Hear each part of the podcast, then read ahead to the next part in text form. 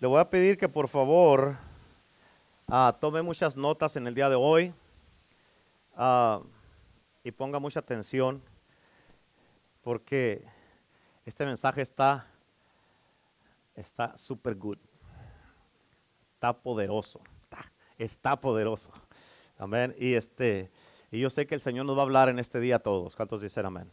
Dios nos va a hablar en este día y van a ver que Dios va a hacer algo tremendo en nuestras vidas. Este es un, uh, un, un, mensaje que uh,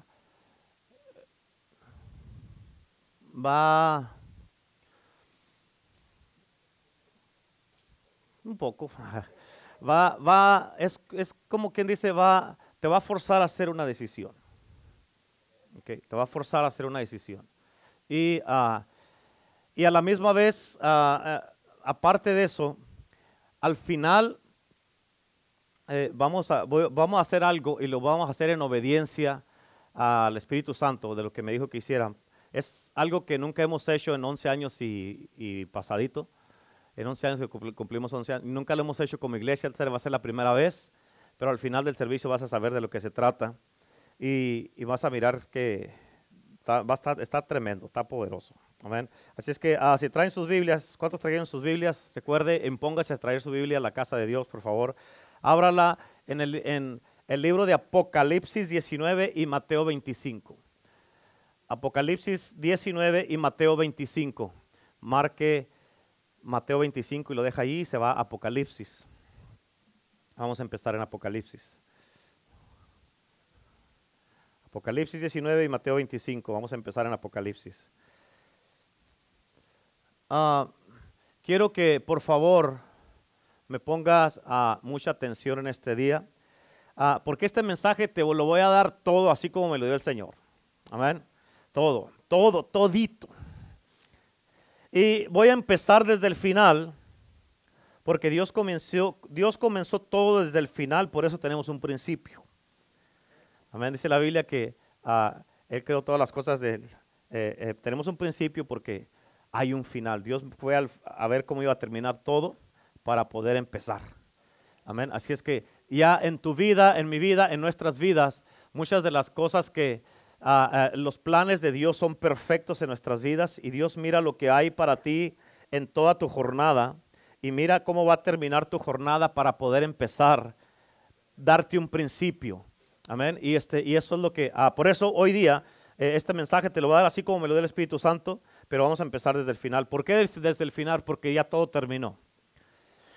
Amén. Así que mantén en tu mente esto mientras entramos a la palabra de Dios. Ya están en Apocalipsis 19.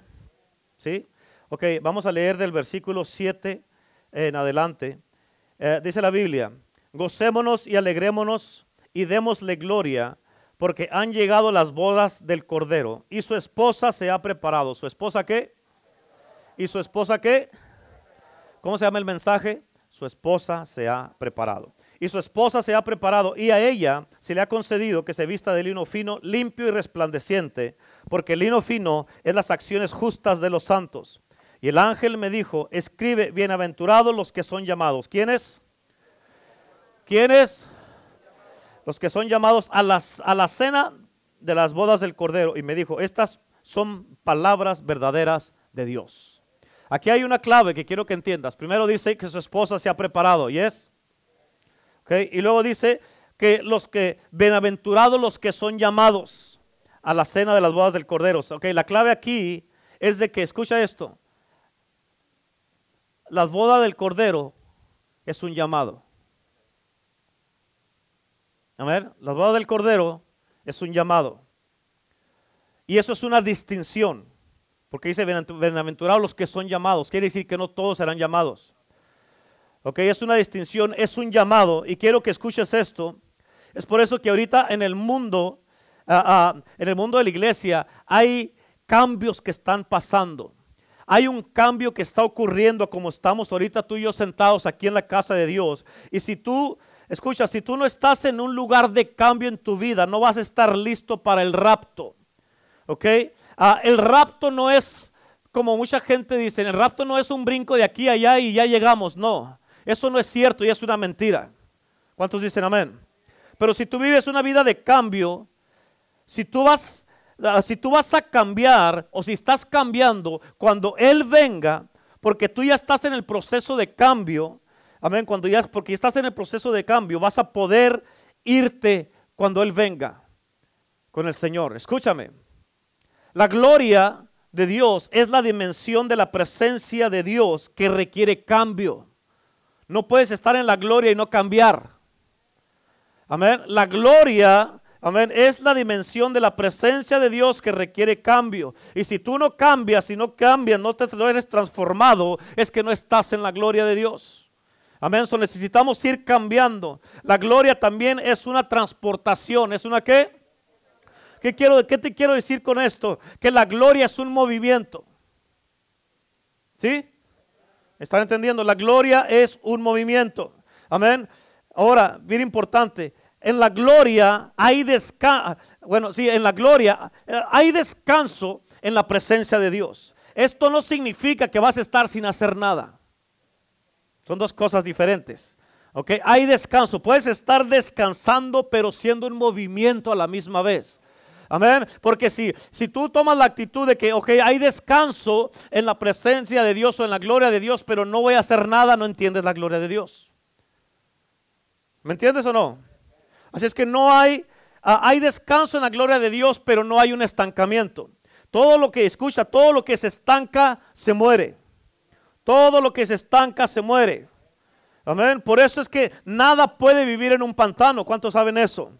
¿Por qué? Porque todo está muerto en un pantano, todo está sucio. Y muchas personas no reconocen ah, ah, el pantano de la religión en que viven muchas veces. Por eso eh, no, no conocen el pantano de la religión en que viven versus la presencia de Dios y la gloria de Dios. Por eso hay mucho cristiano alrededor del mundo que está muerto no crecen, están estancados. ¿Cuántos dicen amén? Y por eso es importante que tú y yo entiendamos esto aquí en la casa de Dios, que la vida cristiana es una vida de un cambio continuo. Apunta eso. La vida cristiana es una vida de un cambio continuo. Amén.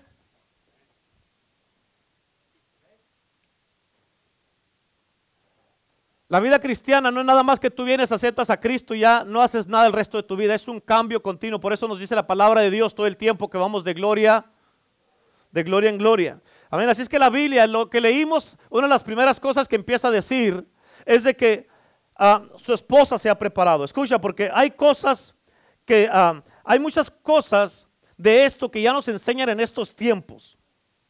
Pero escucha esto, importante. El reino de los cielos y el reino de Dios son dos cosas diferentes. ¿Yes? El reino de los cielos y el reino de Dios son dos, son dos cosas diferentes. No significan lo mismo, en otras palabras. El reino de los cielos, amén, es donde está el trono de Dios. Amén. El reino de Dios representa hasta donde se han extendido sus territorios. ¿Sí? ¿Entienden eso o no? ¿Qué quiere decir? Ah, pues eso que dijo, pastor. Amén. Exactamente así como lo dijo. El reino de los cielos y el reino de Dios no significan lo mismo. El reino de los cielos es donde está el trono de Dios, en el cielo. ¿Yes? Okay. El reino de Dios representa hasta donde se han extendido sus territorios. Ahora, déjate de un ejemplo bien sencillo de esto. En Inglaterra está la reina de Inglaterra. Amén, pero si sabes algo de historia o algo de, eh, sí, algo de historia. En Inglaterra, Inglaterra es el, es el reino de la, de la reina de Inglaterra, obviamente. Y África y Asia, África y Asia es hasta, ah, es hasta donde los territorios de esta reina se han extendido. Pero ella vive en, pero se ha extendido hasta Asia y en África. Ahora, hablando del reino de los, cielos, escucha, la tierra no es el cielo. Amén. Es hasta donde se ha extendido el cielo. Por eso estamos nosotros ahorita, tú y yo estamos en el reino de Dios ahorita. Ahora, cuando ocurra el rapto, cuando venga el rapto, amén, estaremos en el reino de, de los cielos. Estaremos en el reino de los cielos donde está Dios, donde está su trono. Amén. Y ya no estaremos donde, hasta a, donde se han extendido a donde se ha extendido el territorio de Dios. Ya estaremos en el reino de los cielos, con Dios en el cielo. Y la Biblia dice que el reino es semejante a diez vírgenes. Es que vamos a ir a la palabra. Ahora ve conmigo a Mateo 25.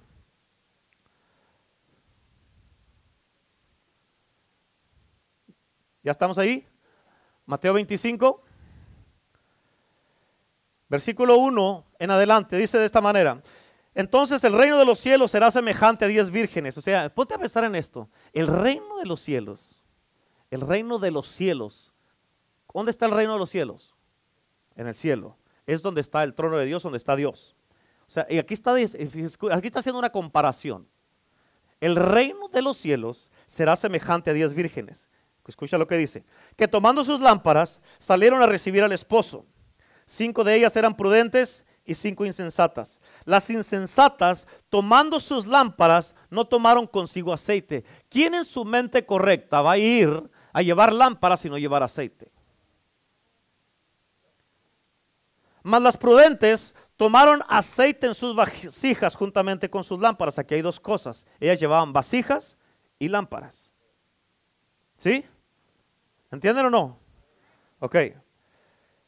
Versículo 5. Y tardándose el esposo, cabecearon todas y se durmieron. O sea, las diez se durmieron.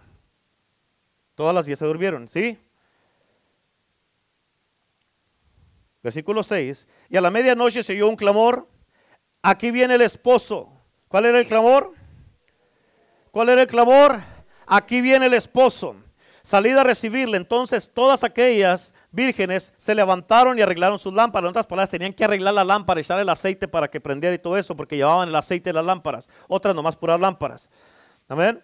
Um, y, luego dice, y las insensatas dijeron a las prudentes, danos de vuestro aceite, porque nuestras lámparas se apagan. Mas las prudentes respondieron diciendo, para que no nos falte a nosotras y a vosotras, id más bien a los que venden y comprad para vosotras aceite, para vosotras mismas. Pero mientras ellas iban a comprar, vino el esposo. Y las que estaban preparadas, las que estaban listas, las que ya estaban esperándolo, entraron con él a las bodas y se cerró la puerta. ¿Y qué? Después vinieron también las otras vírgenes diciendo, Señor, Señor, ábrenos. Mas él respondiendo dijo, de cierto, de cierto os digo, no las conozco. 13. Velad pues, porque no sabéis el día ni la hora en que el Hijo del Hombre ha de venir. ¿Cuántos dicen amén? Ok, quiero que pongas atención, muy importante. Quiero que notes esto. Cuando dice diez vírgenes, pon atención, ¿ok? Cuando dice diez vírgenes, representa el estado en el cual la iglesia debe de estar. Míreme acá, por favor. Míreme acá. Acá estoy yo predicando. Deje lo que esté pasando allá afuera. Cuando dice diez vírgenes, eso representa el estado en el cual la iglesia debe de estar. Una virgen es una persona que no ha sido tocada. Amén. Una virgen es alguien que no tiene un interés amoroso. ¿Me están escuchando? Una virgen es alguien que se ha apartado. Una virgen es una persona que no está contaminada. Una virgen es alguien que está esperando a su esposo, se está guardando para su esposo y está en espera y no tiene ojos para nada ni para nadie porque se está guardando y está esperando solamente a quien va a ser su esposo. Y quiero que notes esto, que la primer, la primer presentación es de que tú tienes que estar limpio. Tú tienes que estar puro, tienes que estar viviendo correctamente, tienes que estar salvo por el amor de Dios.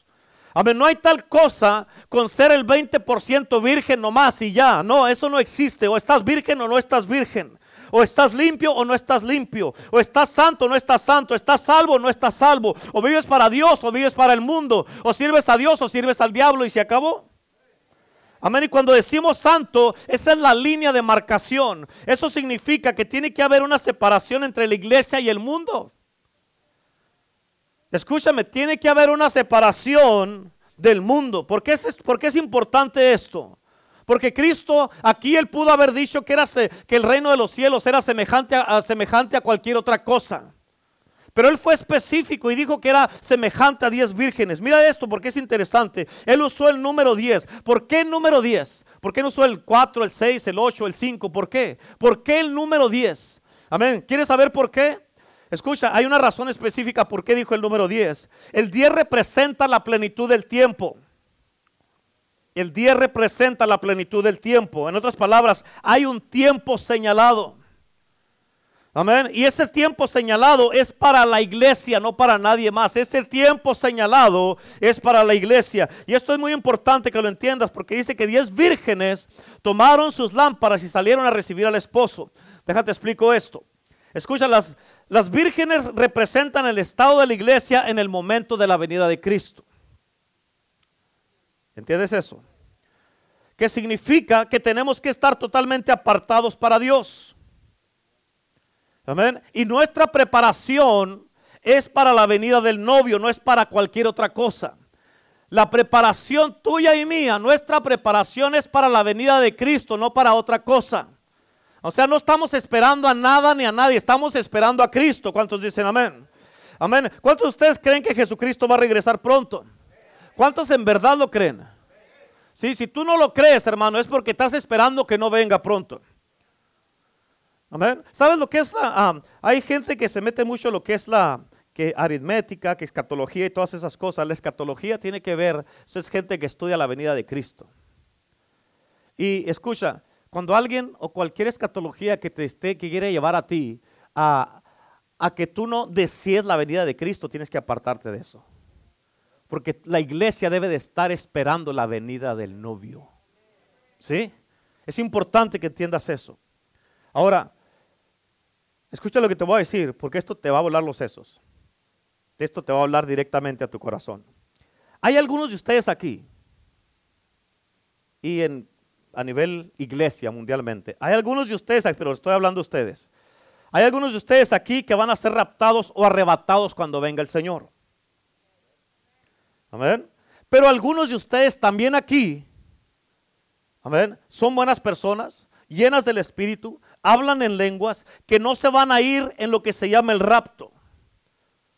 Amén. Te vas a ir en lo que se llama los santos de la tribulación.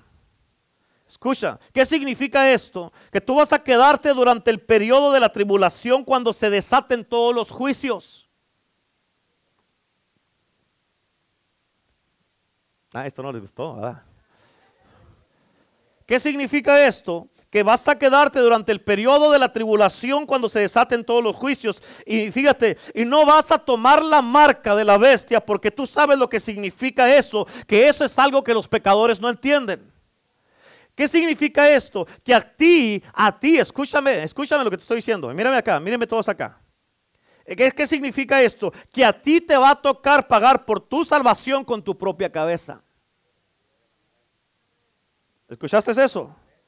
¿Pero por qué, pastor? Por no participar en la primera resurrección, en el arrebatamiento, por no querer hacer lo correcto ahorita, por no querer parar de pecar, por no querer parar, hacer lo correcto, por no querer tú mismo ahorita, amén, dejar esas cosas que te están atando al mundo, por no querer dejar ahorita todas esas cosas con las que eh, no quieres soltar de afuera, no quieres soltar del mundo, no quieres dejar, eso es ah, ah, coraje, eso es ah, eh, eh, ira, esas, todas esas eh, falta de perdón, eh, eh, todas esas cosas que estás escondiendo ahí, que nadie sabe, que todos, que, pero tú sí sabes. Amén. ¿Estás entendiendo eso? Ahora, si viene el arrebatamiento ahorita, ¿te vas en el primero o en el segundo? Todos quieren el primero, sí, sí, muy fácil, ya. ¿Y por qué no cambias para irte en el primero? Amén.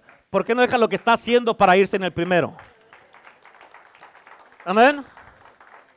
Escucha, si ahorita, si ahorita que la salvación es gratis, no te cuesta nada, ya le costó a Cristo, no quieres servir a Cristo, cuando te vaya a costar tu cabeza, menos vas a querer. ¿Por qué? Porque te va, tú vas a tener que pagar por tu salvación con tu cabeza. O sea, te van a cortar la cabeza literalmente en una guillotina. Amén. Escucha, porque ahorita estamos en tiempos muy serios. Y aunque esto no se predica en estos tiempos, de estos mensajes ya no los escuchas en estos tiempos. tienes que ir a la iglesia el poder del evangelio para escuchar algo así. Amén. Amén. Pero te lo digo aquí hoy día, delante de Dios, te digo esto en el nombre de Jesús, que el mensaje de la venida de Cristo, la misma iglesia de Cristo no lo cree. Amén. Porque si lo creyeran, no estuvieran haciendo lo que están haciendo. Si lo creyeran, hubiera un cambio. Si lo creyeran, hubiera una, eh, una transformación. Y hay gente que dice, no, al último minuto me arrepiento. Olvídate de eso. Ayer íbamos para, para ¿a dónde fuimos? A, a, Lake Hemet. Ayer íbamos para Lake Hemet y, este, y cuando íbamos subiendo, estaba cerrada la 74, no nos dejaron subir. A ver, tuvimos que regresarnos hasta el 10 y dimos toda la vuelta por allá para llegar a Lake Hemet. Y cuando llegamos allí, ah, eh, estaba cerrado porque había un accidente arriba. Y, ya le pregunté yo al muchacho que estaba ahí que si estaba todo bien. Dijo, no, dijo, se murió una persona. Y, este, ah, y ahora nos dimos cuenta de que alguien uh, balació al que iba manejando y perdió el control y se fue para abajo. So, dime tú, ¿tuvo tiempo de arrepentirse? ¿Y quién te hace pensar a ti que tú sí lo vas a tener? Tener una mentalidad así Pensar de esa manera es ser arrogante y jugar con tu salvación. Amén. ¿Estás entendiendo? Ahora, ¿qué se va a tomar en ti para que hagas un compromiso completamente para Dios y que dejes todas las cosas, las inmadureces, las cosas que no te gustan? Amén. No es que la iglesia aquí, es que la iglesia ya, es que el hermano este, la hermana aquella, es que estos aquí, es que estos, olvídate, ¿y tú qué? discúlpame porque somos tan imperfectos y que somos muy buenos, perdón, muy, muy, muy, uh, no, no llenamos tus expectativas y tú sí eres perfecto, que tienes la libertad de quejarte de nosotros.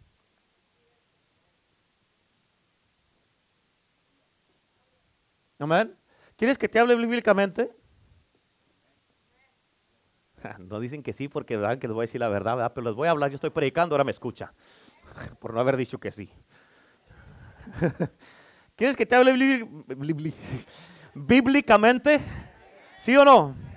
Al momento que tú hablas de alguien más, en este momento, en Romanos dice la palabra de Dios, al momento que tú estás hablando de alguien más, juzgando a alguien más, en ese momento la Biblia dice que tú eres igual o peor que el que está haciendo algo. ¿Por qué? Porque ya estás juzgando.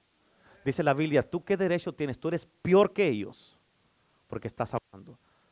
Amén. ¿Quién te dio el derecho a ti de juzgar o de hablar de alguien más? Es que no me gusta esto, no me gusta aquello. Así que viene Dios y te diga, ok, vamos, no te gusta a ti mi casa, mi iglesia, mi novia con la que me voy a casar. Vamos a ver lo que no me gusta de ti. Y ya entendiendo eso, dice, no, en, realidad el que tiene que cambiar soy yo. Soy yo. ¿Sí o no? Amén. Tienes que entenderlo. Tienes que entender esto. ¿Por qué? Porque, oh, si todos queremos irnos en el primer rapto. Sí, yo, yo estoy listo, yo estoy listo. No está listo nada. Amén. No estás listo. y es la verdad. Es la verdad. No estás listo. Por eso te dije, este mensaje es un mensaje donde tienes que hacer una decisión. Oh, somos muy buenos para juzgar, somos muy buenos para hablar, para apuntar el dedo, hablar de la gente. Es un espíritu fariseo que quiere, los fariseos quieren ver cabeza rodar, quieren ver que le pase algo para que miren y que después decir que hubo, ¿no es cierto? Lo está así por lo que hizo. ¿Qué hizo Cristo? ¿Cristo hizo eso? Un fariseo hizo eso. Amén. ¿Qué hizo Cristo? ¿Qué hizo contigo? ¿Cuántas veces te ha recordado Cristo lo que tú has hecho? ¿Cuántas veces te ha juzgado a ti? Dice la Biblia que Él no vino a juzgar al mundo, sino a salvar al mundo. La otra versión dice que Él no vino a ser un juez del mundo, sino un salvador del mundo. Y si Él lo juzgó, ¿qué andas haciendo tú juzgando? Porque cuando tú estás juzgando, Dios te está diciendo, ahí está la silla, siéntate y dale. Pero así como tú le des, te, te va a dar. Amén. Amén. Y tú puedes estar diciendo, qué bueno que está diciendo esto porque, para que oiga.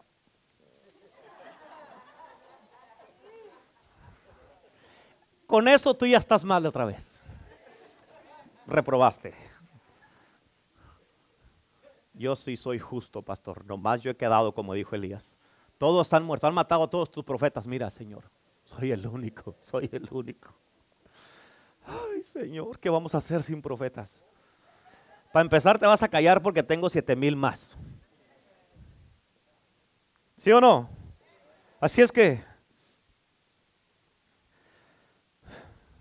déjeme, tomo respiración porque me quiere dar coraje.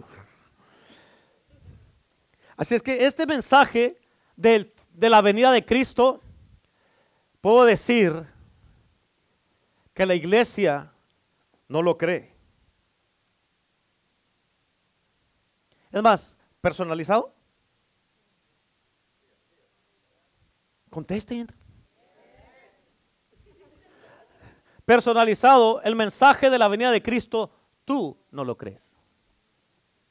Es algo que para ti no... Pues lo dice, pero no sé ni lo que quiere decir. Quiere decir que si viene Cristo te quedas y te van a mochar la cabeza. Si es que no agarras la, si es que, si es que no agarras la marca. Amén. Por eso vamos a mirar esta parábola de estas mujeres. Esta parábola es donde miramos la separación. Ahora mira esto, tienes que entender esto, ¿ok? Porque todas las diez vírgenes, todas, todas, todas, empezaron siendo iguales todas. Pero durante un tiempo, un periodo de tiempo, vino una distinción, vino una separación a tal grado que solamente la mitad la hizo, la mitad se salvó solamente. Digamos que aquí están cinco acá y cinco acá. Digamos que de aquí para acá se salvan y de acá para acá se pierden. Todos estamos en la iglesia, todos empezamos bien. Venimos. Pero eso no, eso no significa que vas a ir al cielo.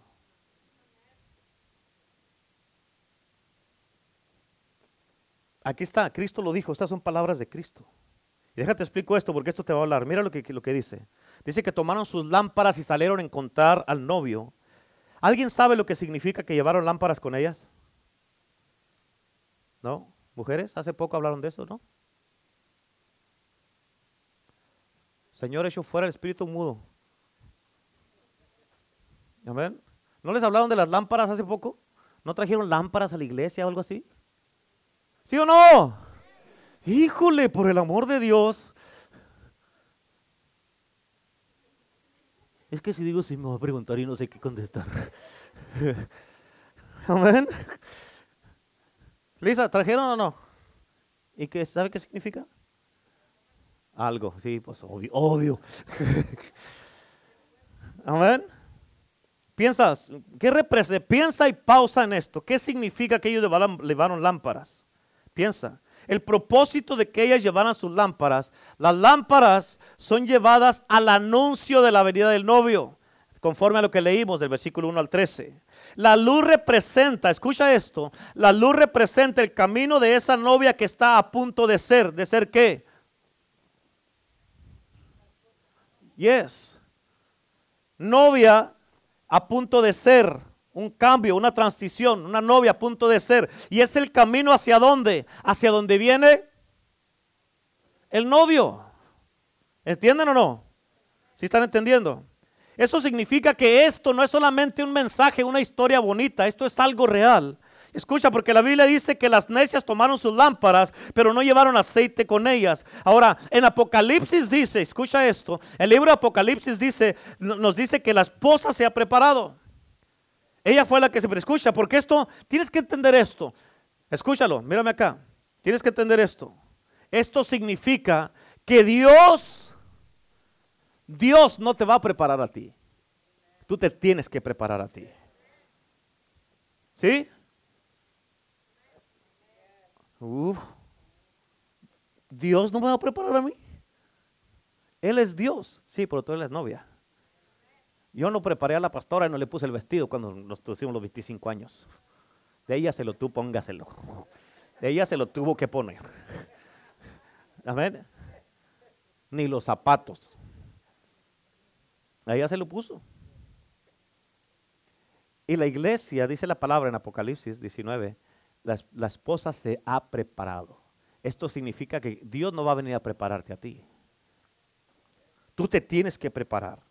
La novia, ella se prepara. En otras palabras, fíjate, hay un tiempo ahora en la tierra donde tú tienes que decidir. ¿Qué significa eso, pastor? Que la novia se tiene que preparar. Hay un tiempo ahora en la tierra donde tú tienes que decidir cómo va a ser tu vida de oración Tú tienes que decidir, amén, cómo va a ser tu vida de adoración. Tú tienes que decidir, amén, tienes que decidir, tienes más, tienes que escoger qué tan lejos quieres ir, qué tan lejos quieres ir en las cosas de Dios. Tú tienes que decidir estar salvo o no estar salvo, vivir para Dios o no vivir para Dios, estar, vivir para Cristo o no, o, o vivir para el diablo, estar comprometido en la casa de Dios o no estar. No puedes estar con un pie adentro o un pie afuera. En otras palabras, o estás o no estás, o eres o no eres.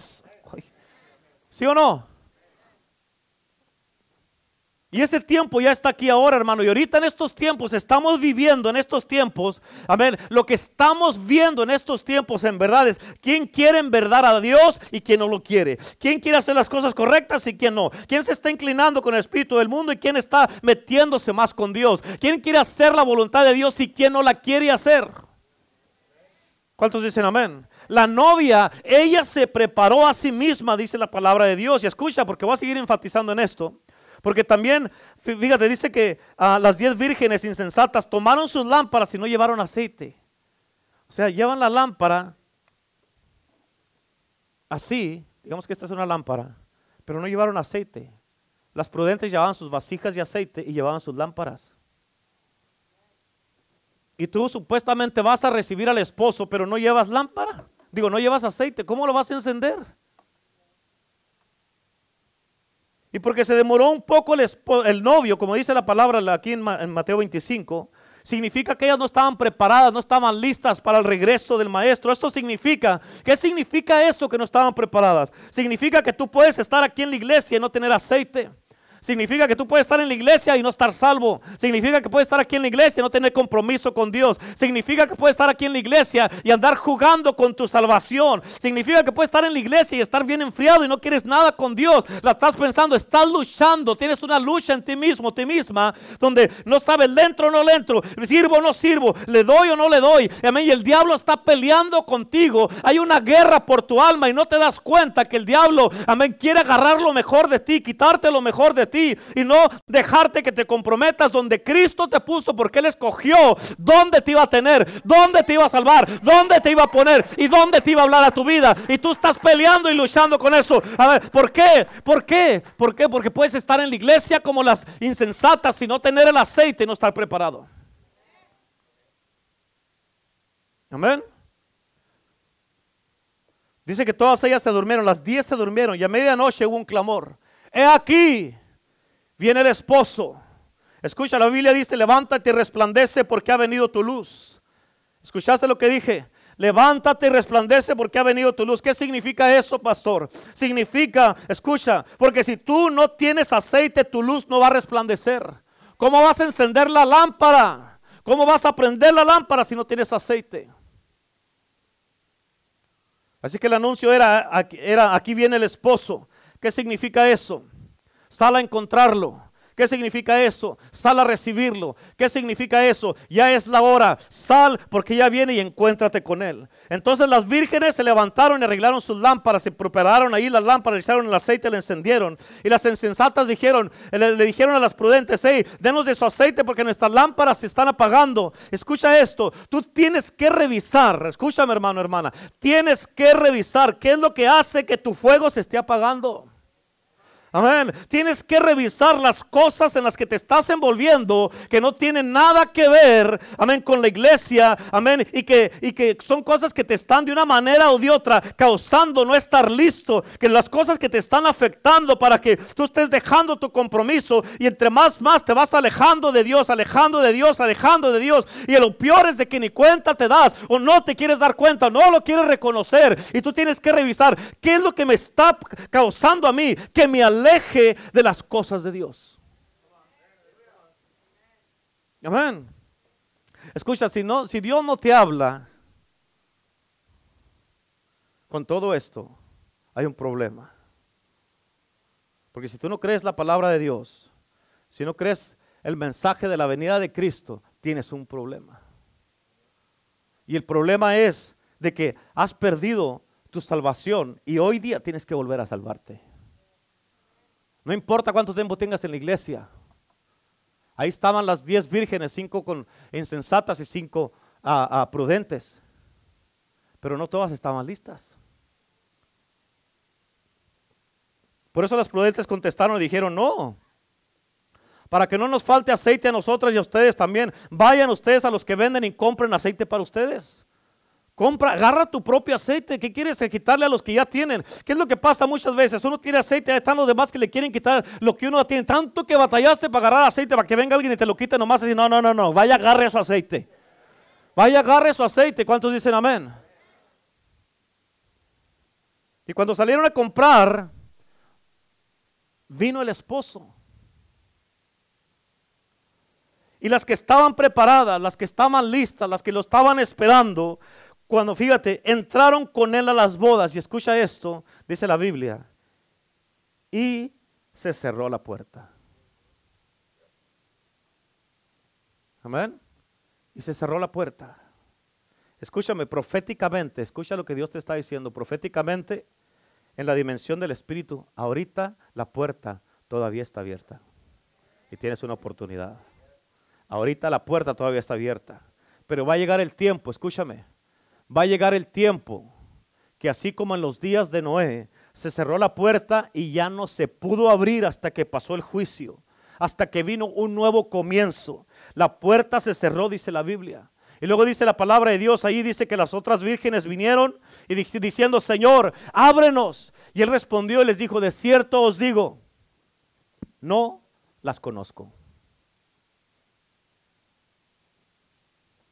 Amén. No las conozco. Pero Señor, aquí estábamos. Nomás fuimos a agarrar aceite, no estaba lista cuando yo llegué. Imagínate que te vas a casar y la boda es a las 10 de la mañana. Y ya el, novio contento porque él, ya está eh, contento porque se va a casar. Llega a las 10, las 11, las 12, las 1. ¿Qué pasa? Ya no va a venir esta. ¿Qué pasó? ¿Se arrepintió? ¿Qué pasó? No, se listó. Y así Cristo.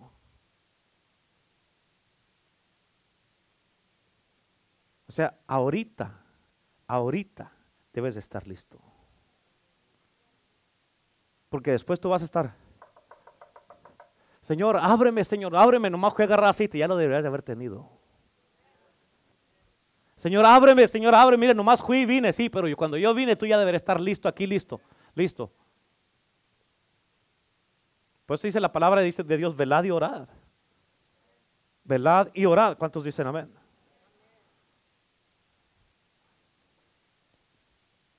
Escucha, porque hay una esposa en la tierra y hay una novia. ¿Escuchaste eso? Hay una esposa en la tierra y hay una novia.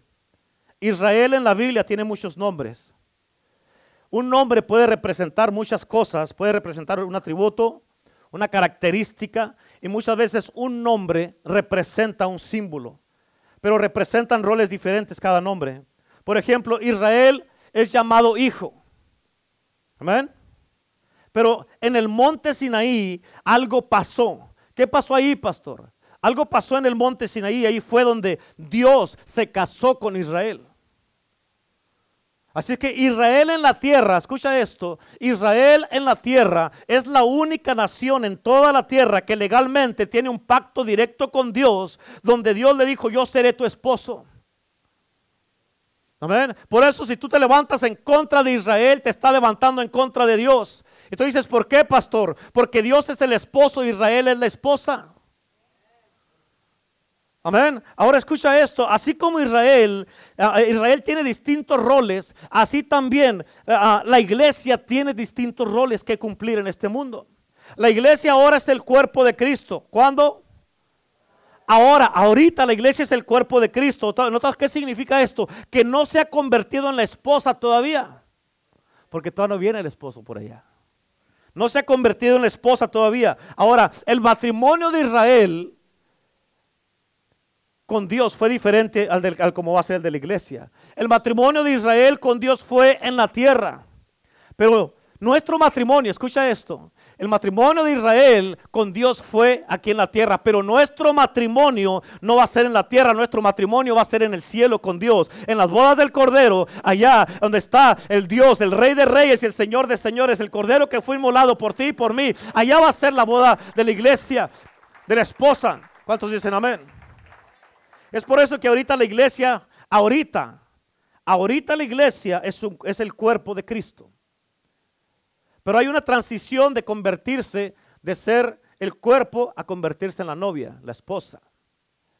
Así como hay una, una, transición cuando venga el rapto, una transición de la tierra al cielo, hay una transición en la que la iglesia se va a convertir en la novia, en la esposa. Amén.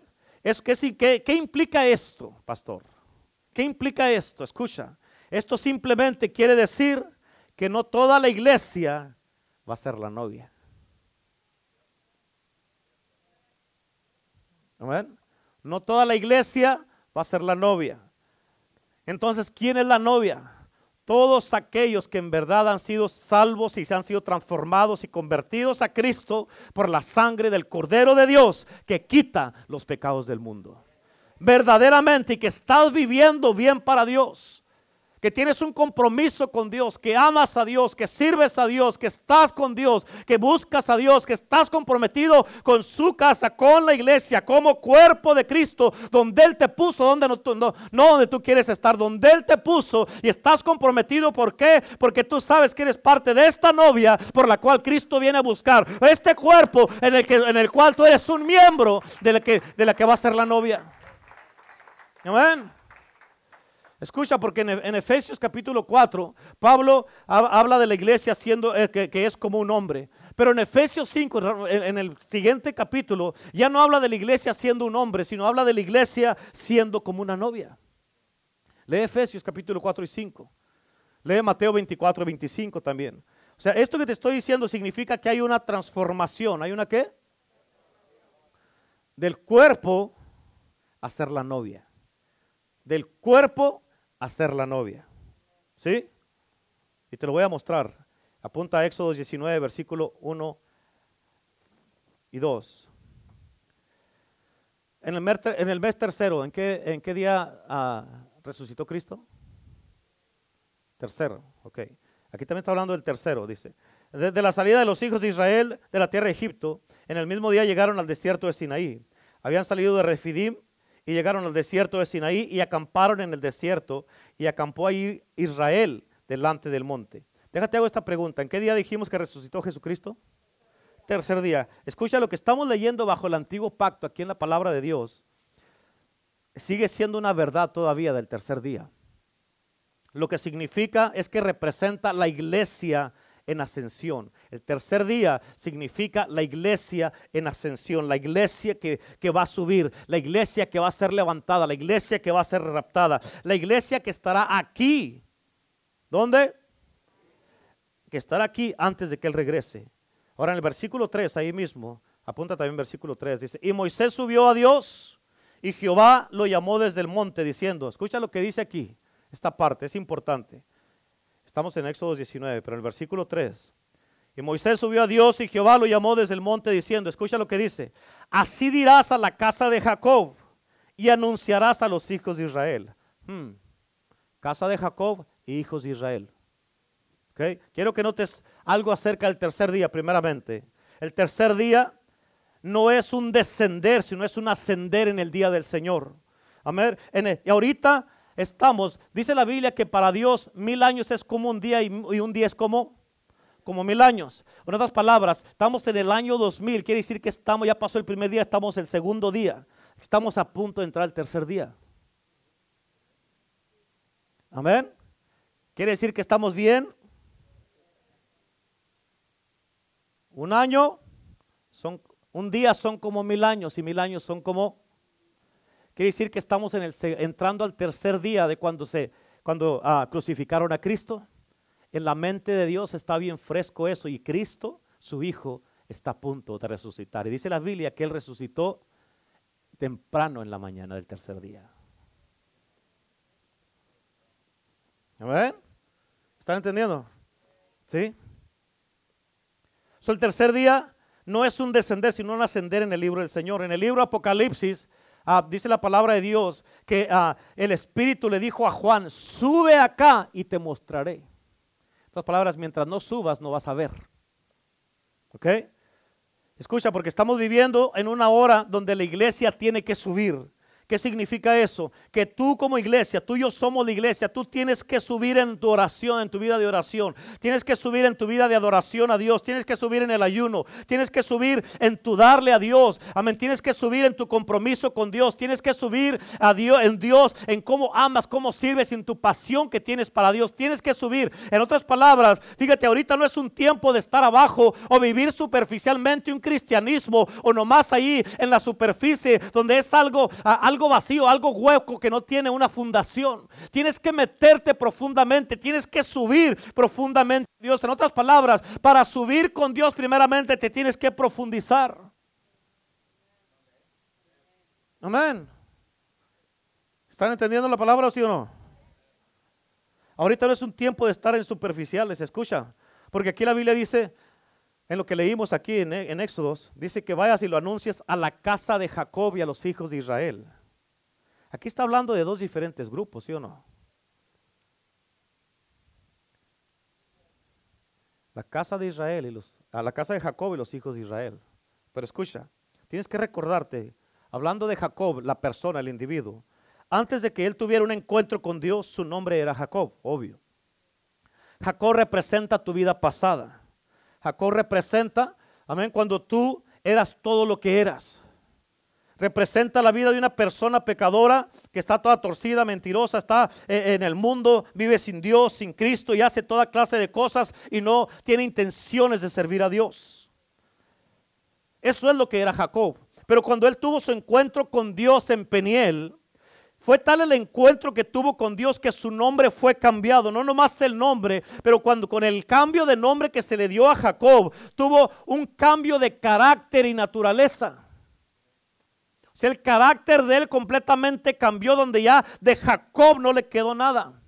Fue tan drástico el cambio que la, naturaleza de, de Jacob fue cambiada y se le dio un nuevo nombre que es Israel.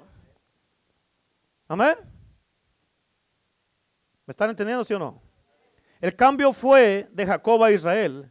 Y mira lo que dice, porque dice ahí en el versículo que leímos, dice, porque la casa de, bueno, entiende esto, la casa de Jacob y la casa de Israel, los dos grupos salieron de Egipto. ¿Okay? Los dos grupos salieron de Egipto. Ahora, ¿qué nos enseña esto en la dimensión espiritual? ¿Qué significa esto, pastor? ¿Qué nos quiere decir esto? Tienes que entender, por eso es importante que te profundices en la palabra y la estudies. Le pidas a Dios que te dé revelación, conocimiento para que entiendas. Ahora, ¿qué significa que las dos casas salieron de Egipto? La casa de Jacob y la casa de Israel. ¿Qué significa? Que hay creyentes carnales en la iglesia que no han sido transformados. Amén. Significa que, hay, hay cristianos o creyentes carnales que no caminan bien, que no hablan bien, que no viven bien. Aman a Dios, sí. Le creen a Dios, sí. Pero nunca han sido cambiados y así siguen siendo Jacobs. ¿Cuántos Jacobs hay aquí?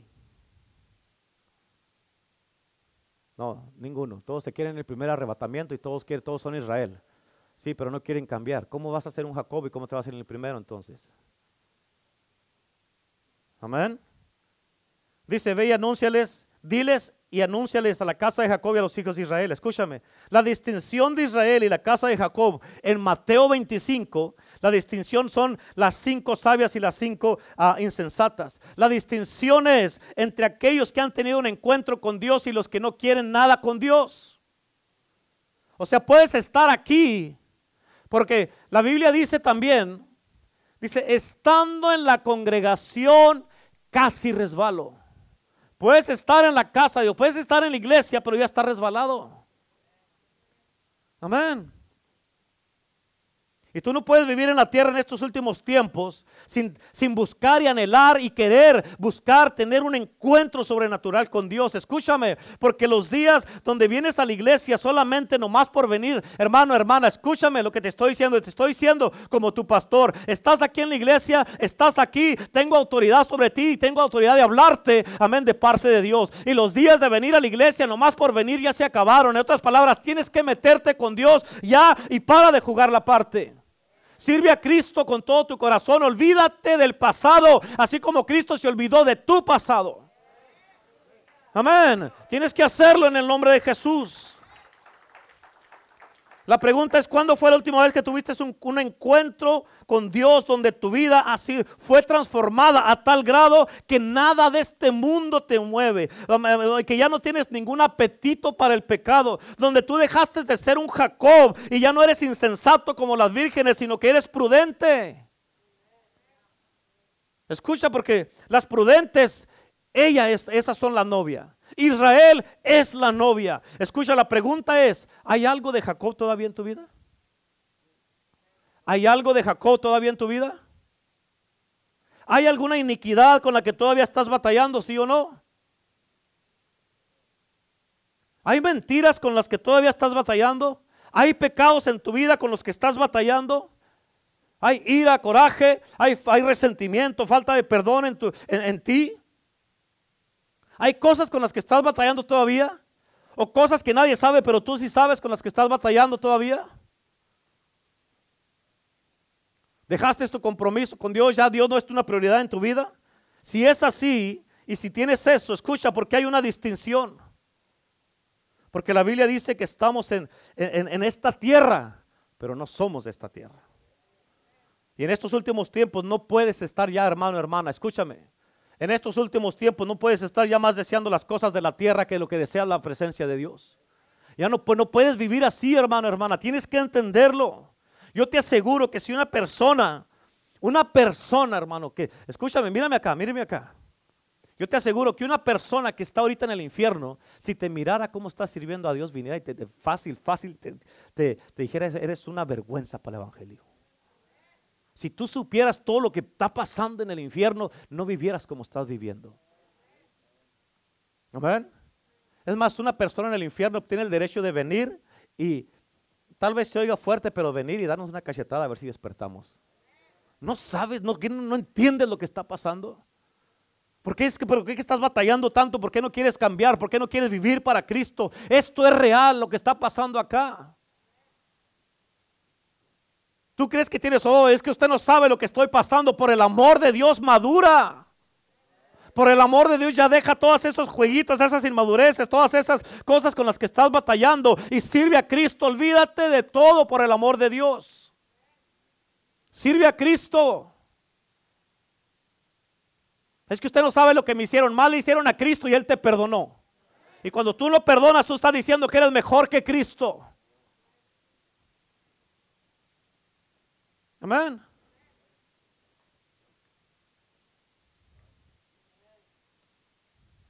Hoy hay una invitación que se le está extendiendo a la iglesia, a la casa de Dios y a aquellos que respondan. Escucha, te tengo que decir lo que me dijo el Espíritu. El otro día se lo compartí a la pastora que estaba aquí en oración un día en esta semana en la mañana. Y una de las cosas que me dijo el Espíritu, y esa es una de las marcas de la novia, y ese es el espíritu de oración. Una de las marcas de la novia es el espíritu de oración.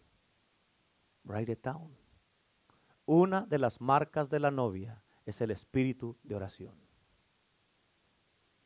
¿Qué fue lo que me dijo el espíritu? Que hay un espíritu fresco de oración siendo desatado en estos tiempos en la iglesia.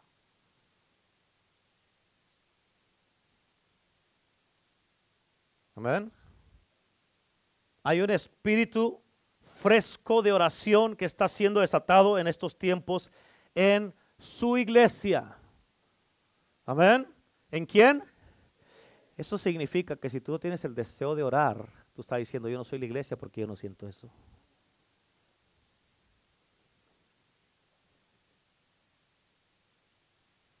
Amén. Escucha, porque todo lo que Dios ha hecho en la tierra, en la iglesia y a través de la iglesia es por la oración.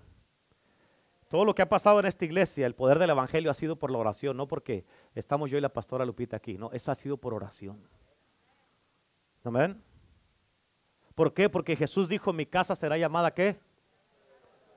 Casa de oración. Significa que si tú no oras, tú estás diciendo, yo no soy la casa. Voltea con el que está a su lado y dígale,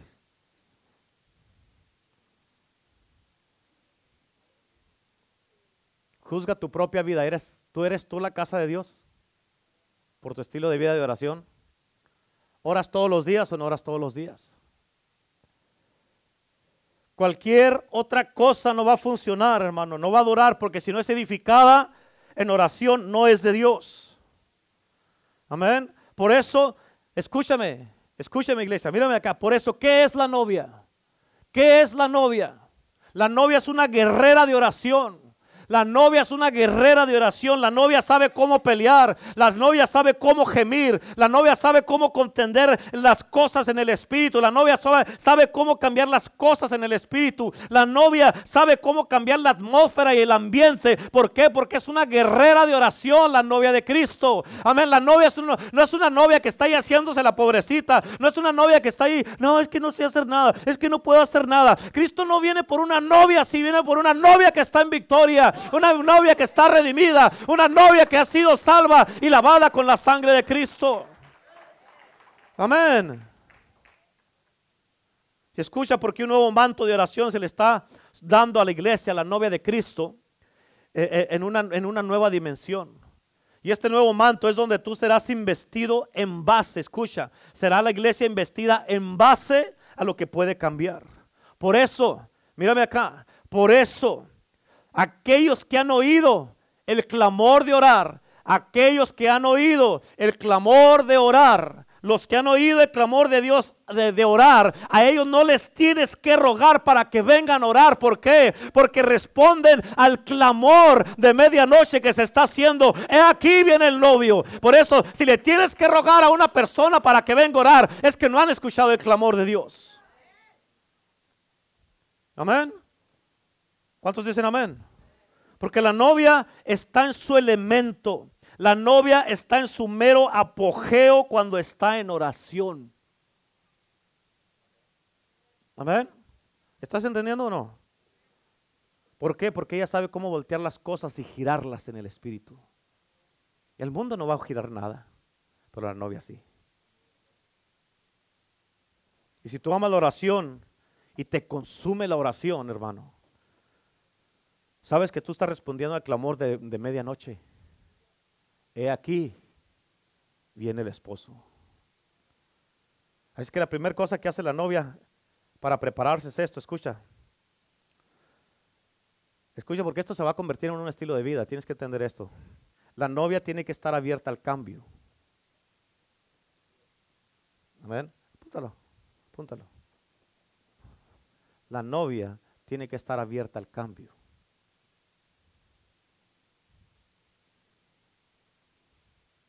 ¿Sí?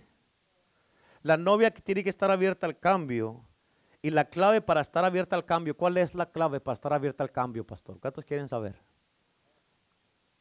La clave para estar abierta al cambio es vivir una vida de un arrepentimiento continuo. ¿Sí? La clave para estar abierta al cambio es vivir una vida de un arrepentimiento continuo. Si tú vives una vida de arrepentimiento continuo, escucha esto, entonces va a ser, va a ser fácil para que tú cambies en la presencia de Dios. Va a ser fácil para entrar en lo que Dios está haciendo en el ahora. Amén. ¿Por qué, pastor? ¿Quieres saber por qué? Porque si no hay arrepentimiento, no hay, no hay cambio. Una persona que no se arrepiente no cambia. ¿Verdad? Sigue haciendo lo que sigue haciendo. ¿Por qué? Porque no se ha arrepentido.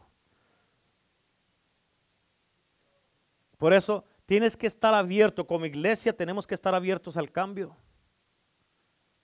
Pero para poder estar cambiando necesitamos tener un arrepentimiento continuo. En, otras palabras, un arrepentimiento diario. Porque la persona que no cambia y que sigue insistiendo en su vida, sigue insistiendo en sus malos caminos, sigue insistiendo y no quiere hacer caso y no quiere hacer caso y no quiere hacer caso, es que no se ha arrepentido. Así de sencillo.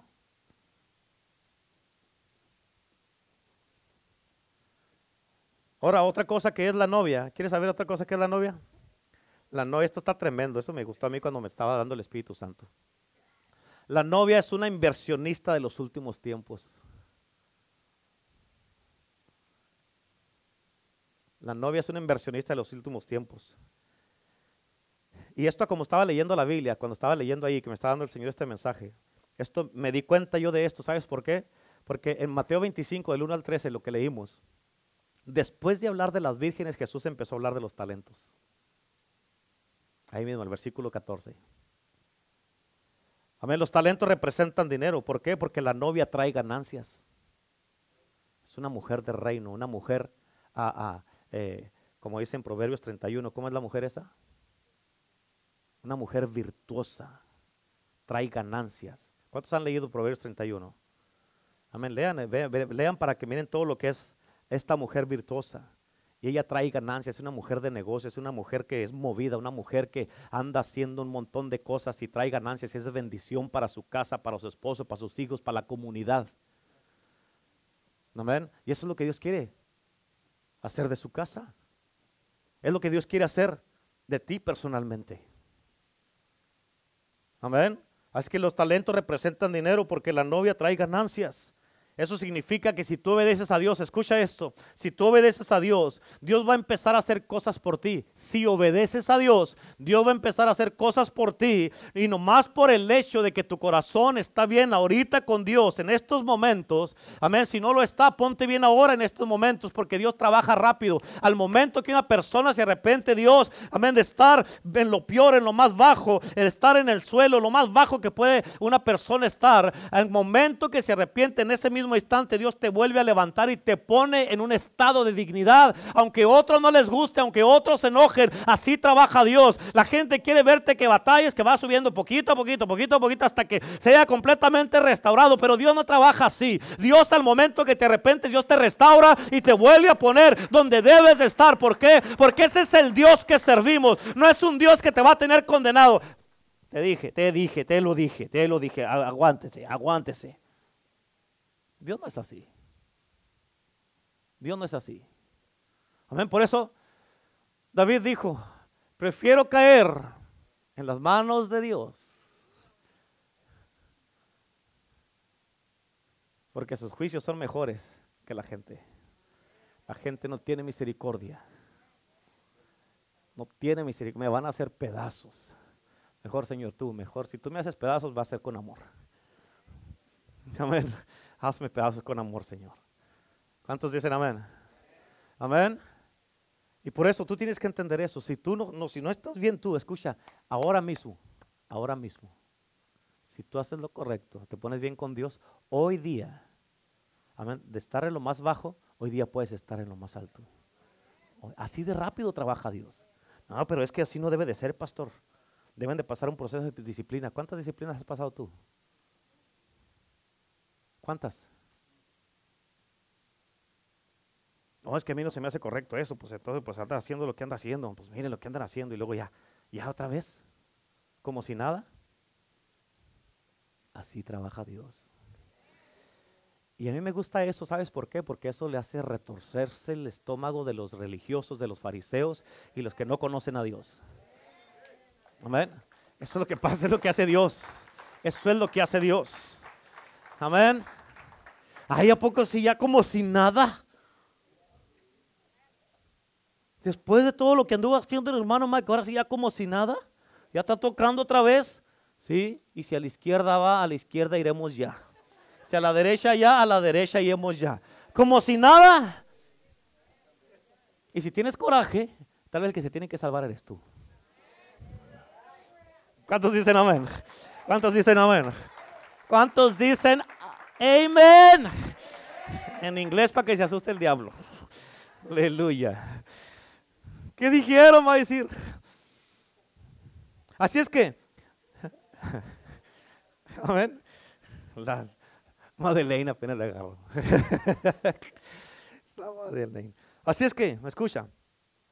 Si, significa que si tú obedeces a Dios, te lo voy a repetir, Dios va a empezar a, hacer cosas por ti y nomás por el hecho que tu corazón está bien con Dios, Dios te va a empezar a promover en el reino de Dios.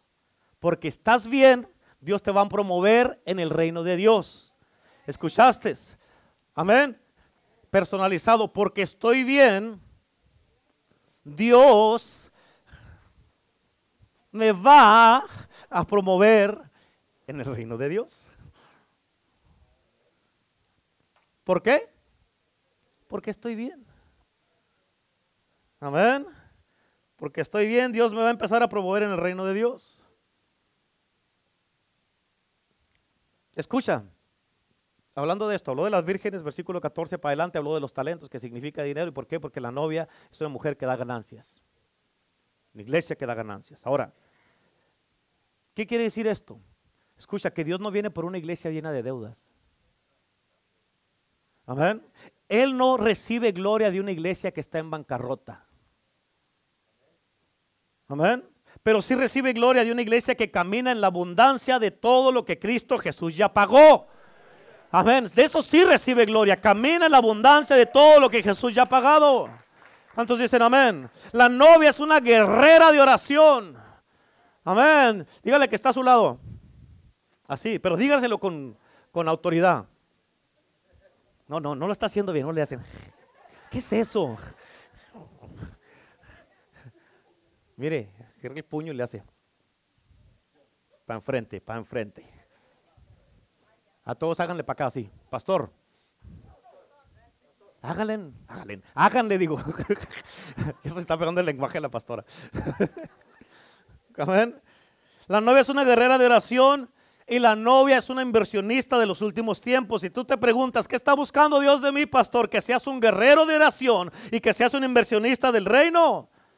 ¿Cuántos dicen amén? Mira lo que te estoy diciendo, bien importante, por eso prepárate, ¿sabes por qué? Porque tú y yo, ustedes van a ser los primeros a quienes van a llegar las, como dice la Biblia, las transferencias de las riquezas del impío. ¿Cuántos han visto que eso ha pasado? ¿Verdad, que, ha pasado? ¿verdad que no? ¿No ha pasado, verdad que no? ¿Sí o no? Sí, sí. No saben si decir si sí o si no, si sí o si no. ¿Sí o no? No, ¿verdad que no? entonces tiene que pasar, porque escrito está en la Biblia. Y las transferencias de las riquezas de los impíos les van a llegar a ustedes, a la iglesia, a la novia. Amén. Tú sabes que yo no soy un, predicador que habla de prosperidad, yo no hablo de eso. Yo predico la palabra de Dios, aunque la prosperidad está en la palabra de Dios también. Amén. Pero escucha, bien importante. Dios, ¿Por qué? Porque algo que Dios va a hacer, que me dijo que Dios va a hacer, es que Dios va a juzgar. Escúchalo, que no se te olvide. Dios va a juzgar tu fidelidad y va a mirar a lo que tú te estás dando. Dios va a juzgar tu fidelidad y va a mirar a lo que te estás dando. Amén. ¿A qué te estás dando? ¿Dónde se está inclinando tu vida y tu corazón? Por eso, una vez más, él dejó de hablar de las vírgenes y empezó a hablar de los talentos. Escucha, esto es bien importante. Porque el Espíritu de Dios está aquí en este lugar, como dijo la pastora desde que empezamos la alabanza. Se sentía una, un gozo diferente, alguna alegría. ¿Cuántos de ustedes de aquí oran? Pero a diario.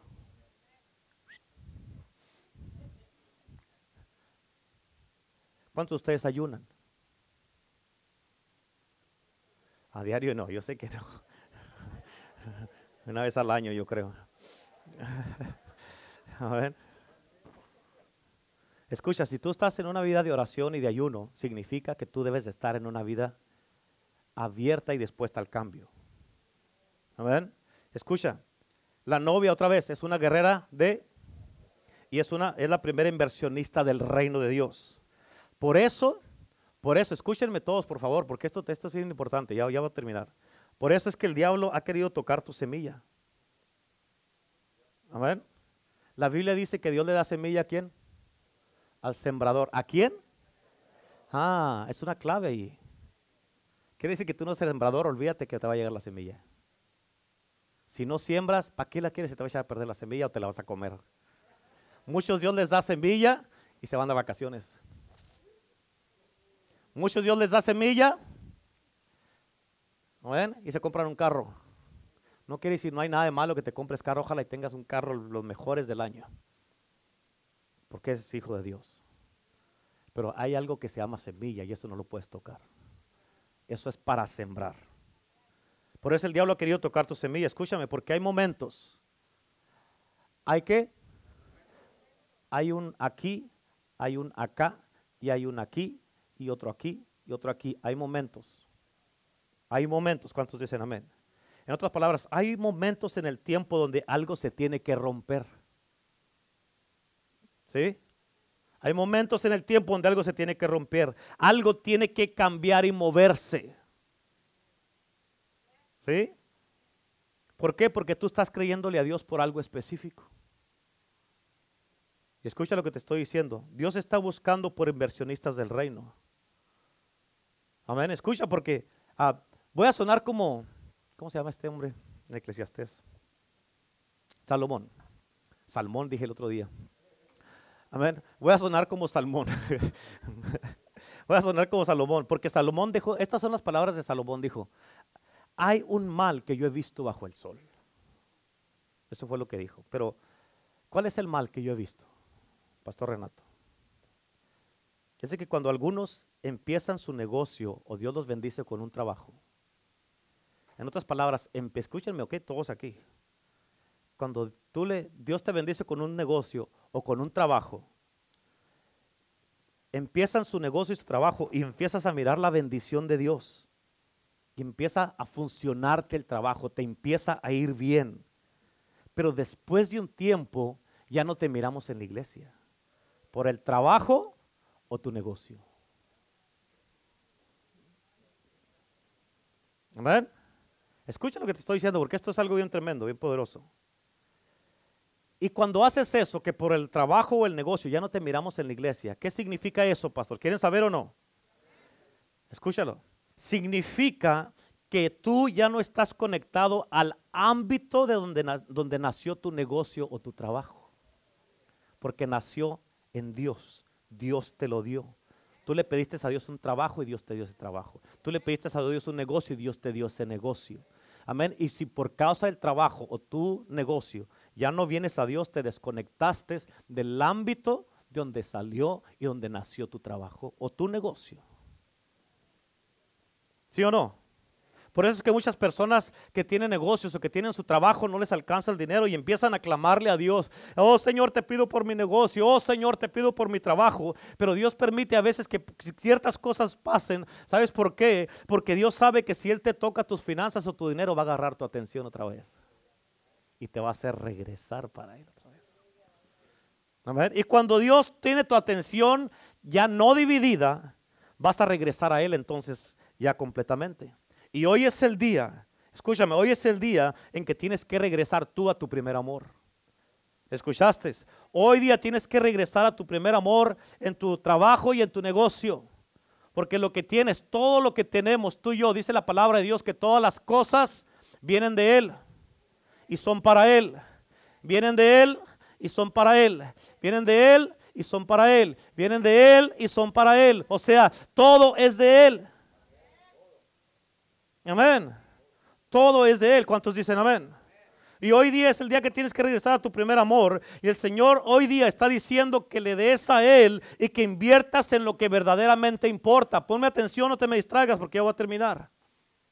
En otras palabras, ¿qué está, está diciendo Dios? Deja de tirar tu dinero y de malgastarlo. Amén. ¿Escucharon lo que les dije? Deja de tirar tu dinero y de malgastarlo. Escucha, la novia es una guerrera de oración y es una inversionista del reino. Déjame te digo cómo es Dios. Dios es un Dios de amor. ¿Cuántos dicen amén? Y Dios es un fuego consumidor. Y Dios es feroz. ¿Sí o no? Amén. ¿Qué significa esto? Dios es feroz. Eso significa, escucha, ¿qué les dijo Dios? Jesús. Le dijo que aquel que solamente tenía un talento, ¿qué les dijo? Que se lo qué? Se lo quitaran. ¿Tú crees que Dios no no creía en las reposiciones. Él fue el primero el que dijo, vayan y quiten el talento a aquel que no está haciendo nada con él. Amén. Él les dijo, dénselo a aquel, escucha, dénselo a aquel que sí está reproduciendo algo con lo que le di. Amén. Por eso muchas veces aún las cosas en el reino parece como que no son muy justas, pero así es Dios. Esa es la justicia de Dios. Pues a mí no se me hace mucha justicia, pastor, pues que no se le haga, pero eso es. No se le tiene que hacer, es justicia de Dios. ¿Por qué, pastor? Porque Dios le va a dar más a aquellos que, que ya tienen más. ¿Por qué? Porque los que tienen más dan más. Los que tienen más dan más y todo se reproduce conforme a su género, a su clase. Entonces, fíjate, entre más buscas, bueno, en otras palabras, todo se reproduce conforme a su género o su clase. Entre más, entonces, más, quiere decir, no, te lo digo para que me lo entiendas. Más busca más y menos siempre anda detrás de lo que es menos. ¿Sí entendieron eso? Más busca y menos anda detrás de, de lo que es menos. Escúchame, por eso la pregunta es, ¿dónde están los guerreros de oración? ¿Dónde está la guerrera de oración?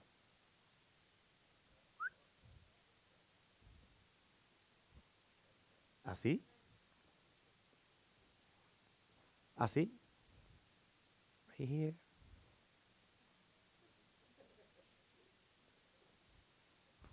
¿Dónde está la guerrera de oración?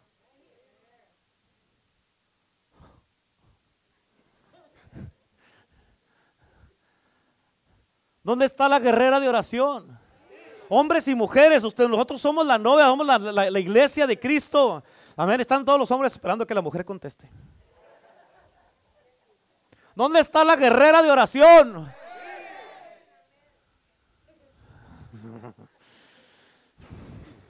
Soy como esos toros que están que nomás sale el polvo. ¿Dónde está la guerrera de oración? ¿Dónde está la inversionista del reino? ¿Dónde están? Y todavía unos.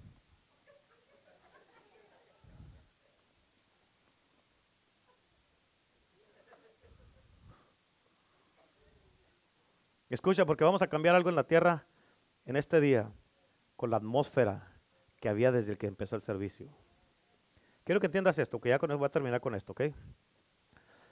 Quiero que estés consciente de esto, bien importante, porque este domingo, escucha, eh, hoy día, este domingo es un domingo muy especial, porque, porque estudié esto, porque el Señor me lo estuvo dando así. Este domingo es un domingo muy especial en el calendario de Dios. ¿Por qué? A ver.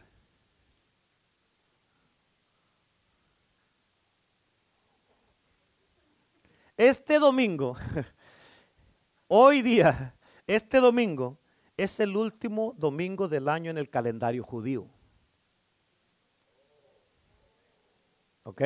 Es el último domingo del año en el calendario judío, que significa que es New Year's, va a empezar.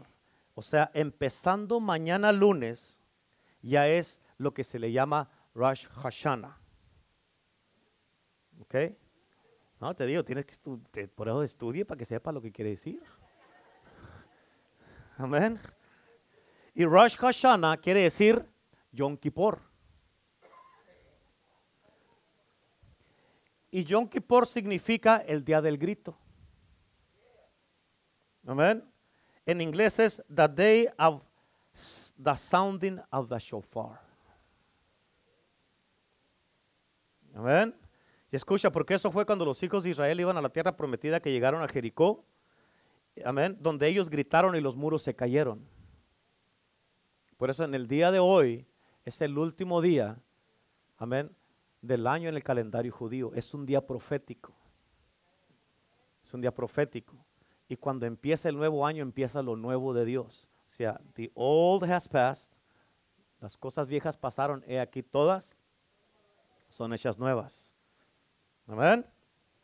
escucha, porque hay cosas, tienes que entender esto. Hay cosas que están de pie, muros o paredes, entre la promesa de Dios y el año nuevo y tu abundancia y esas paredes y esos muros. ¿Entendieron? ¿Están entendiendo? ¿Sí? ¿Ok? Y el Señor me dijo que te dijera, este es el tiempo, este es el año que empieza mañana y hoy día es el día donde van a caer esos muros hoy, porque es un día profético. ¿Ok? Escucha, porque esto, te dije al principio, esto nunca lo he hecho eh, porque no lo sabía. No lo sabía, ¿para qué? ¿Para me, voy a dar taco? No lo sabía. ¿Ok? Pero estudiando el Señor te enseña. Y esto que vamos a hacer, como te dije al principio, es algo que nunca hemos hecho como iglesia. Hoy día, escúchame, aparte de tu diezmo y tu ofrenda, Dios quiere que des una inversión como inversionista del reino. ¿Escucharon? ¿Escuchaste lo que dije? Ok, te voy a decir algo ahorita para, para que te sientas más a gusto. Escucha. Dios quiere que des una inversión como un inversionista del reino por algo que estás esperando. escucha, es una inversión. Para muchos puede ser tu milagro, para muchos puede ser la salvación de tu familia, puede ser la sanidad tuya o de un ser querido, para muchos puede ser una liberación financiera, para muchos puede ser un caso legal, para muchos puede ser sus ah, documentos, para muchos puede ser un negocio, amén, para muchos puede ser libertad en cualquier área de tu vida. Como iglesia puede ser el avivamiento de los últimos tiempos. Y Dios me dijo que te dijera que muy pronto mirarás el fruto de tus inversiones que hagas hoy día. Ok, ahora, para que te sientas a gusto, ok, escucha. Esto hoy día, Dios me dijo que te dijera así, hazlo solamente si le crees a Dios. Nadie se siente obligado. Hazlo solamente si le crees a Dios, pero recuerda que es una inversión. No puedes invertir 50 centavos y esperar un milagro de, del tamaño de las Torres Gemelas. A ver. Ahora, te repito, haz esto solamente si le crees a Dios. Si no le crees a Dios y si no crees lo que te estoy diciendo, por favor, no lo hagas. ¿Escuchaste? Por favor, no lo hagas porque no te va a funcionar. Y si no le crees a Dios, solamente das lo que es tu diezmo y tu ofrenda. Hoy día vamos a venir aquí al, altar. A ver, acá, en esa canasta, van tus inversiones. Le pongas nombre sobre o no, ahí van tus inversiones. Dios sabe lo que estás invirtiendo. Acá va a ir tu diezmo y tu ofrenda. Amén. Eso lo vamos a hacer ahora, en el día de hoy. Tú sabes, en 11 años y 11 años, un poquito más de 11 años que tenemos que de iglesia, Ahí está Abel que no me deja mentir, los hermanos Guzmán y los hermanos Ramírez, que están con nosotros desde un principio. Ustedes saben que nunca hemos hecho esto. ¿Sí o no? Nunca lo hemos hecho. Es la primera vez. A mí yo nunca lo había hecho. ¿Por qué? Una, porque no sabía lo que esto que apenas Dios me lo dijo. Pero hoy día, escucha, vamos a pasar al altar. Acá vas a dar, ¿qué? Diezmo y ofrenda y acá tus inversiones. Escúchame. Y cuando pases aquí al altar, te vas a quedar aquí en el altar después que des lo que vas a dar. ¿Por qué? Escucha, porque hoy día la iglesia va a orar como una guerrera de oración. Vamos a orar como una guerrera de oración. Y escucha esto, hoy es el día de que hagas una decisión. Es día de decisión. ¿Quieres ser como las vírgenes prudentes o las insensatas? Porque estás en la iglesia, pero eso no te garantiza que vas a ir al cielo. Hoy es día de hacer decisiones y decir, ¿sabes qué? ¿Sabes qué? Amén. Hoy día Dios te dice, está, la puerta todavía está abierta, porque en la historia que leímos de las insensatas, cuando regresaron, la puerta ya se había cerrado. Y Dios dijo, no las conozco, I don't know who you are. No te conozco. Y hoy día el Señor te está hablando a tu corazón y te está diciendo, hijo, hija, hoy día la puerta está abierta todavía, no te esperes hasta que se cierre. Hoy día te está diciendo el Señor, póngame atención por favor, todavía no se me distraiga. Hoy día, escúchame. Hoy día, el Señor te está diciendo, la puerta la tengo abierta porque todavía quiero tener misericordia de ti. Porque va a llegar el día donde como en los días de Noé se va a cerrar la puerta y en cuanto se cierre la puerta nadie más va a entrar. El Señor te está diciendo en el día de hoy, ya Olvídate de todo. ¿Escuchaste? Mírame acá, por favor. El Señor te está diciendo, olvídate de todo, así como yo me olvidé de todo lo que tú hiciste. Sírveme con un corazón perfecto, conéctate con mi casa, con mi iglesia y sirve con todo el corazón. Ya no pierdas más el tiempo. Así es que en el nombre de Jesús, ah, ahora, vamos.